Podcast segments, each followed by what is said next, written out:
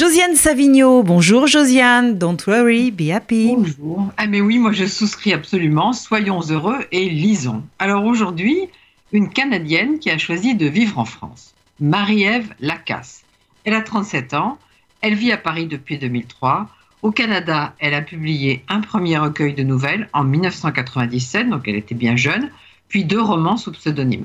Moi, j'ai découvert Marie-Ève Lacasse en 2017 pour un très bon livre dont je crois on avait parlé à RCJ, qui était publié chez Flammarion, qu'on peut désormais se procurer en poche chez J'ai et qui s'appelle Peggy dans les phares. Et alors Peggy, c'est une biographie romancée de Peggy Roche, qui était mannequin et qui a partagé pendant de nombreuses années la vie de François Sagan. C'est un livre très délicat et que j'ai vraiment aimé.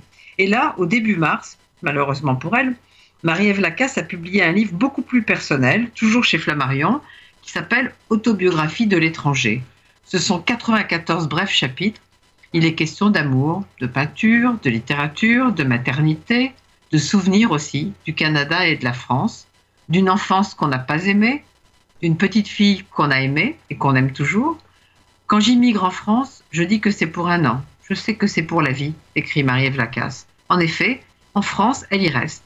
Elle se marie avec un homme, elle a un enfant avec lui, puis se marie avec une femme qui la quitte comme un accident, dit-elle. À Paris, tout devient calvaire. Ce n'est plus chez moi. Je cherche la forêt, l'eau, les éléments. Et vraiment, je vous, vous la connaissez sûrement pas. Moi, comme je vous dis, je l'ai découverte qu'en 2017. Mais je voudrais vraiment que vous lisiez cette autobiographie de l'étranger de Marie-Ève Lacasse, que j'ai beaucoup aimée et qui commence ainsi. Je n'ai jamais compris cette expression de chez soi, se sentir bien chez soi. Je n'ai aucune idée de ce que cela veut dire. Et c'est sans doute pour cette raison que j'ai pu immigrer sans difficulté, du moins culturellement, en France. Je n'avais rien à regretter. Je ne suis pas nostalgique.